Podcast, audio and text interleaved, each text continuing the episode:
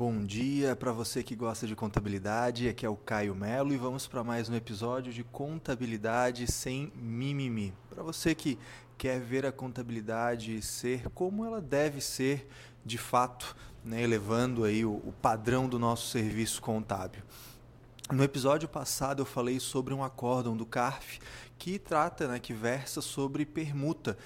Sobre a parte da permuta, ele traz mais do mesmo, não traz nada de grandes novidades, mas sobre a classificação de estoque, ele trouxe, esse acórdão, uma questão bem interessante, né, que eu inclusive comentei sobre a que ficou barato tributariamente, porque era para ser estoque e o acórdão tratou como ativo não circulante, como imobilizado aquele imóvel.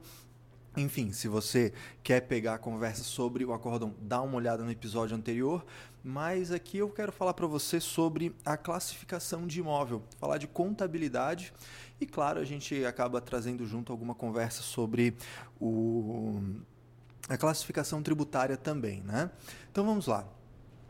Estoque. CPC 16, né, o estoque é, é, tratado no CPC 16 e esse CPC fala que é estoque aquilo cuja intenção é vender no curso normal dos negócios. Essa frase ela é muito importante, no curso normal dos negócios, ou seja, aquilo que eu vendo, porque é da minha atividade vender, do que é meu objeto vender, daquilo que, que eu, minha empresa foi constituída para fazer.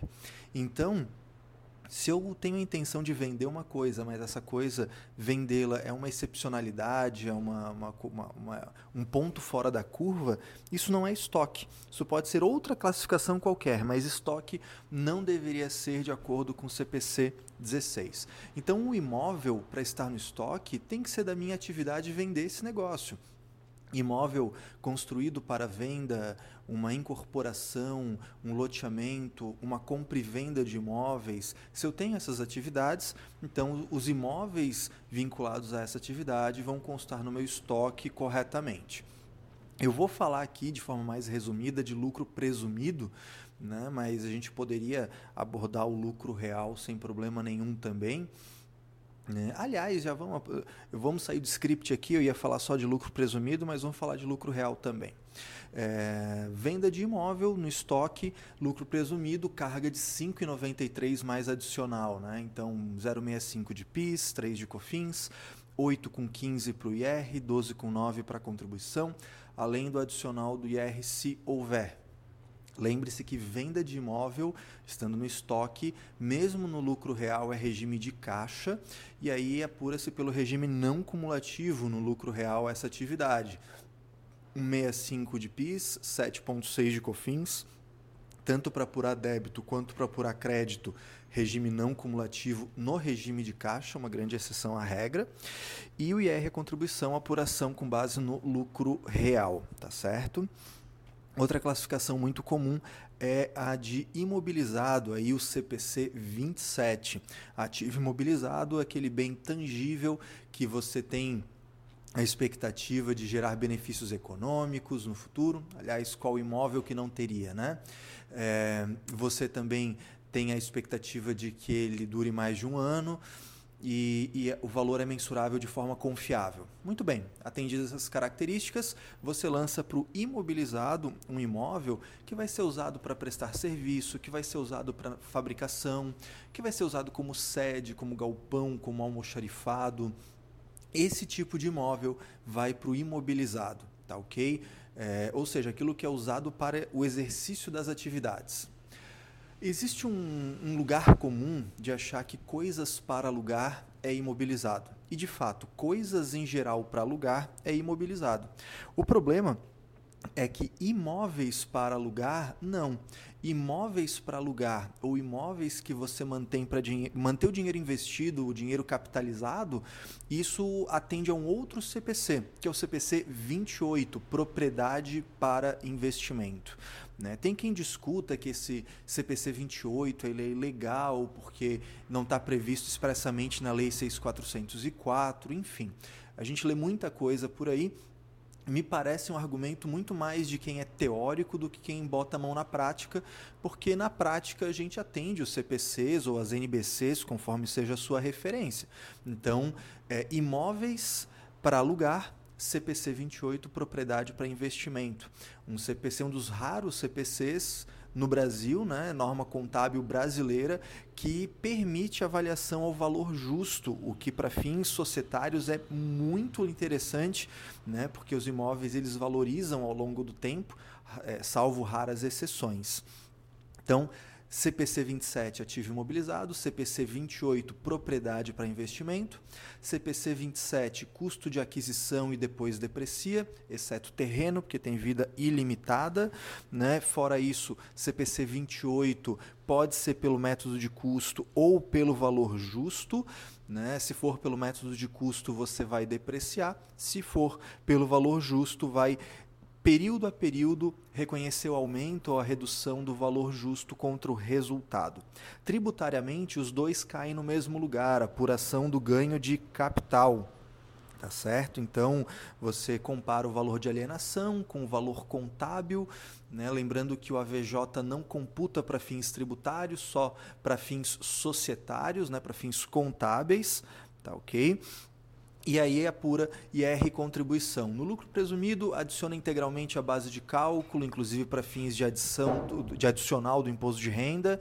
Né? Se você é, do lucro real IR contribuição, em nenhum dos dois regimes temos PIS e COFINS sobre essa operação. E por fim, chegamos a uma classificação mais atípica, que é ativo não circulante mantido para venda. Porque pensa comigo, você tem um imóvel que ele a intenção é você vender, né? Você pretende vender em até um ano, ele está disponível para venda imediata, você é, não não, não tem outra vontade que não seja vender, mas vender essa coisa não é da sua atividade. Então você vai tomar como referência o CPC 31, que é o mesmo que fala das operações descontinuadas, e vai classificar como ativo não circulante mantido para venda, que apesar desse nome, fica no ativo circulante, porque a sua intenção, a sua expectativa é vender em até 12 meses. Tá ok? Essa classificação contábil não é muito utilizada e a, justificativa da, da, de ficar de lado né, por muitos contadores, mais do que o desconhecimento dos CPCs, eu acredito que seja o reflexo tributário. Porque acompanha comigo. Se é estoque, você tributa 5,93 sobre a venda no lucro presumido ou no lucro real, como a gente viu, né, um 65 7,6 mais IR contribuição. Se é ativo não circulante, como imobilizado investimento, você tributa sobre o ganho de capital, né? 24 mais adicional no caso do lucro presumido. No caso do lucro real também vai ficar isso, mas dentro do cômputo do lucro real. Agora, o problema do ativo não circulante mantido para venda é o seguinte: você tem aí uma classificação que não é estoque, então não pode tributar como receita da atividade só que não é apuração de ganho de capital, porque não é investimento, não é imobilizado, não é intangível. Então restaria tributar como outras receitas operacionais. No lucro real, até que não tem tanto impacto assim, porque, seja da atividade ou não, apura 165.7.6 sobre PIS e COFINS e no IR na contribuição vai cair sobre o lucro real, sobre a base de cálculo da CSLL. Agora, no lucro presumido, que é onde 99% das empresas imobiliárias estão, aí o bicho pega, porque outras receitas você não tributa PIS e COFINS, você tributa IR contribuição, adicionando integralmente a base de cálculo, só que nesse caso não vai ser sobre o ganho, vai ser sobre o total da venda. E aí é que está o problema. As pessoas não gostam dessa classificação normalmente por isso, porque aí você tem uma porrada tributária, você tem um, um impacto tributário muito grande em comparação aos, às outras classificações. Só que é aquela coisa, né, meu amigo? É, você tem que classificar de acordo com o que de fato é a intenção, a vontade, e não simplesmente né, dar aí um, uma marretada na contabilidade para favorecer uma tributação de forma incorreta, tá certo? Bem, de forma muito resumida foi aí a, o nosso episódio sobre classificação contábil de imóveis. Note que tem muito a ver com a intenção da empresa, então lembre-se de planejar, lembre-se de documentar a intenção dos sócios em atas de reunião e assembleia, documentos como eh, divulgações, anúncios, etc., para favorecer a sua contabilização, para eh, lhe salvaguardar de qualquer coisa que tenha sido feita. Tá ok? Um abraço. Esse foi mais um episódio de Contabilidade Sem Mimimi. Se você gostou, compartilhe, recomende, passe para os amigos. Me acompanhe no Instagram, @caio_pemelo e no Facebook com o mesmo nome. Um abraço e até o próximo episódio.